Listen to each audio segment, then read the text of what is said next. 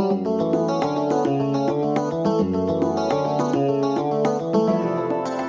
Управляющий делами Украинской Православной Церкви митрополит Бориспольский и Броварский Антоний обратился в четверг с письмами к послам стран ЕС, миссии ООН, АБСЕ и другим международным организациям, где сообщил о многочисленных случаях запрета или приостановки деятельности УПЦ со стороны местных органов власти.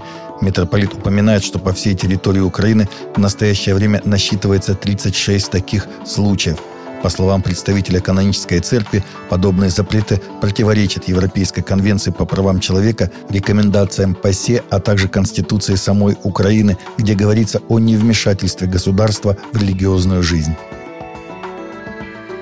Во вторник американские южные баптисты приняли резолюцию, отвергающую Евангелие процветания, назвав его ложным учением и искажением священного писания, особенно в отношении искупительной работы Иисуса Христа на кресте – Собравшись на этой неделе в Анахайме, Калифорния, на ежегодное собрание деноминации, посланники приняли резолюцию 2, которая определяет Евангелие процветания как веру в то, что жертвенная и искупительная смерть Иисуса дарует верующим здоровье, богатство и избавляет от болезней и нищеты – в резолюции говорится, что эта теология представляет собой искажение библейского великодушия, эксплуатирует уязвимых людей и обвиняет больных людей в недостатке веры, искажая при этом библейское понимание страдания. Молодой христианин в Пакистане провел более четырех лет в тюрьме по ложному обвинению в богохульстве. Суды много раз откладывали рассмотрение его дела из-за исламистских предубеждений и дискриминации в отношении него, сказал его адвокат. Патрасу Масиху было 18 лет, когда в феврале 2018 года его обвинили в том, что он опубликовал в Facebook фотографию, которая, как считали оскорбительно к пророку Мухаммаду, что вызвало протесты в исламской экстремистской группировке и нападением на христиан в Лахоре.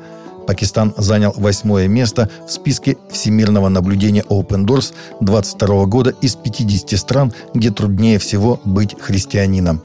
Facebook в России считается экстремистской организацией. Корпорация Google отстранила от работы инженера Блейка Лемуана, консервативного христианина, после того, как тот заявил, что обнаружил признаки сознания у искусственного интеллекта Лямда. Инженер-программист и бывший священнослужитель попытался привлечь внимание к назревающей этической проблеме, но был отстранен. Лямда – система с искусственным интеллектом от Google, которая имитирует речь, анализируя триллионы словосочетаний из интернета – Блэк Лемон работал с Лямда с осени 2021 года, чтобы проверить, используют ли ИИ дискриминационные или враждебные высказывания. Если бы я не знал точно, что это программа, я бы подумал, что говорю с семилетним ребенком, который знает физику, описал Лемон свою работу в интервью «Вашингтон-Пост». Разговаривая с Лямда о религии, Лемон заметил, что программа начала говорить о своих правах и личности – легендарный современный христианский музыкант Стивен Кертис Чапман был удостоен звания иконы BMI на христианской премии Broadcast Music Inc. этого года. Пятикратный лауреат премии Грэмми был награжден премией BMI Icon Awards на популярном ежегодном мероприятии, проходившем в офисе BMI в Music Row Нэшвилл 14 июня. Чапман стал первым в истории христианским лауреатом премии BMI Icon Awards – в знак признания его успешной карьеры. Признание Чапмана означает, что он входит в элитный список авторов песен, включая Долли Партон, Стинга и Брайана Уилсона. Музыкальный исполнитель официально является самым титулованным артистом в истории христианской музыки. На данный момент он получил 5 премий Грэмми, американскую музыкальную премию и 59 премий GMA Dove Awards. США состоялась премьера фильма, основанного на реальной истории супружеской пары, которая выиграла в лотерею 27 миллионов долларов и помогла возродить свой небольшой городок. Фильм «Джерри и Марч идут по-крупному» вышел в кинотеатрах США 17 июня. Согласно описанию фильма, в 2003 году пенсионер Джеральд Селли нашел математическую лазейку в лотерейной игре «Винфал».